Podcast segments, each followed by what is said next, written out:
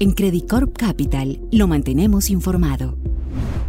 Hola a todos, este es el nuevo episodio del podcast de Credit Corp Capital. Como es usual vamos a hablar de los factores que movieron los mercados financieros internacionales la semana pasada y analizar el clima de inversión en la semana que comienza. La posibilidad de que la Reserva Federal lleve a cabo una política monetaria algo menos restrictiva alentó la preferencia por activos de riesgo la semana pasada, lo que se hizo evidente en el desempeño de las acciones. La inflación en Estados Unidos bajó algo más de lo esperado en mayo. Los precios mostraron un avance del 0.2% mensual ajustado por factores estacionales, una cifra inferior al 0.3% esperado por el consenso del mercado. Los precios menos volátiles también crecieron solo 0.2% frente al 0.4% previo. Los tiquetes aéreos descendieron un 8% y los vehículos usados un 0.5%. Parece ser entonces que no solo los problemas en las cadenas de suministro han mermado, lo que se reflejó en una inflación en puerto de fábrica de solo 0.1% mensual, sino que la reducción de los precios de los combustibles y la menor demanda global por bienes industriales han favorecido una reducción en los costos y en los precios de venta. Con esto, la inflación anual se moderó a 3%, su menor nivel desde marzo de 2021, y la inflación núcleo descendió a 4.8%, su menor ritmo desde octubre de 2021. Además, esperamos que la inflación siga descendiendo dado el impulso a la baja debido a los menores precios en el grupo de vivienda. Esta mejora en el ingreso disponible habría ayudado también a que la confianza del consumidor de la Universidad de Michigan aumentara a 72.6 puntos, sorprendiendo fuertemente el alza y alcanzando así su mayor nivel en dos años.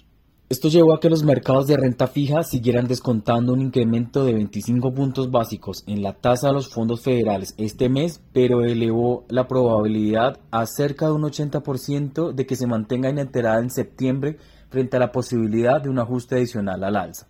De ahí que la curva de rendimientos de los bonos del Tesoro se desplazó a la baja de manera generalizada. La referencia a 10 años retornó por debajo del 4%, ya que cerró en 3.82% bajando 23 puntos básicos. Además, el índice de dólar global DXY se moderó 2.3%, su mayor descenso semanal desde marzo. Esto alentó la dolarización tanto de monedas fuertes como de aquellas de economías emergentes. Creemos que esto explicó el buen comportamiento del mercado de renta variable, el cual además observó resultados corporativos relativamente positivos como los de JP Morgan y Wells Fargo. El S&P 500 de Nueva York subió fuertemente en la semana con una ganancia del 2.4%, lo que lo llevó algo más cerca a su nivel máximo registrado, gracias al desempeño de los sectores de consumo y tecnología. Por su parte, el índice europeo Stock 600 logró un avance de 2.9%, su mejor desempeño semanal en tres meses y medio. Esta semana estará algo cargada de datos económicos. En primer lugar, Hoy lunes, la actividad económica en China en el segundo trimestre decepcionó al mercado, fijando una alerta sobre la solidez de la recuperación tras la pandemia. El crecimiento del PIB fue del 6.3% anual frente al 7.3% esperado, incluso considerando el efecto de una baja base de comparación hace un año, cuando creció solo 0.4% debido a las medidas de confinamiento que se observaban entonces. Más aún, la recuperación permitida con la retirada de la estrategia de cero COVID parece haber perdido impulso, puesto que luego de crecer 2.2% trimestral en el primer periodo de este año, este pasó a solo 0.8% en el segundo trimestre. Esta pérdida de momentum reflejó la anémica situación del mercado inmobiliario y la reticencia de los hogares a elevar su consumo. La inversión en vivienda cayó 7.9% en la primera mitad del año, lo que mantiene el área en construcción en su nivel más bajo desde diciembre de 2015.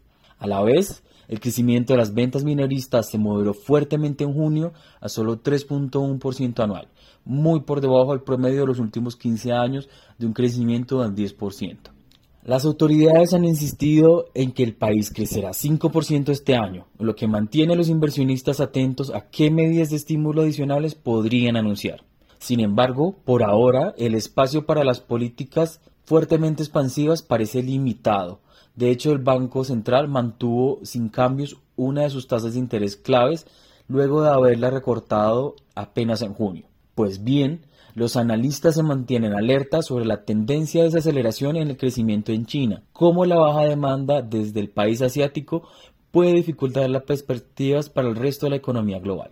Por otro lado, el mercado seguirá atento a la información que permita dilucidar si la economía estadounidense podrá evitar un aterrizaje fuerte o por el contrario se verá proclive en un rápido enfriamiento. La data de las ventas minoristas y de las iniciaciones de vivienda el martes y miércoles respectivamente será clave junto a los comentarios de miembros del comité antes de la reunión de la Fed del 26 de julio. De hecho, durante el fin de semana los comentarios del vicepresidente de la institución, Richard Clarida, apuntaron a que de consolidarse un escenario de aterrizaje suave, se podría realizar o al menos discutir un primer recorte de tasas en marzo. De esta forma, mientras los inversionistas decantan estas perspectivas y esperan además conocer algunos resultados corporativos principalmente del sector financiero, tecnología y servicios de comunicación, en las primeras horas de hoy, los futuros de Wall Street evidencian un comportamiento casi plano tras las fuertes ganancias de la semana pasada. El rendimiento de los bonos del Tesoro desciende levemente al 3.78% y el índice de XY se debilita marginalmente hasta los 99.6 puntos.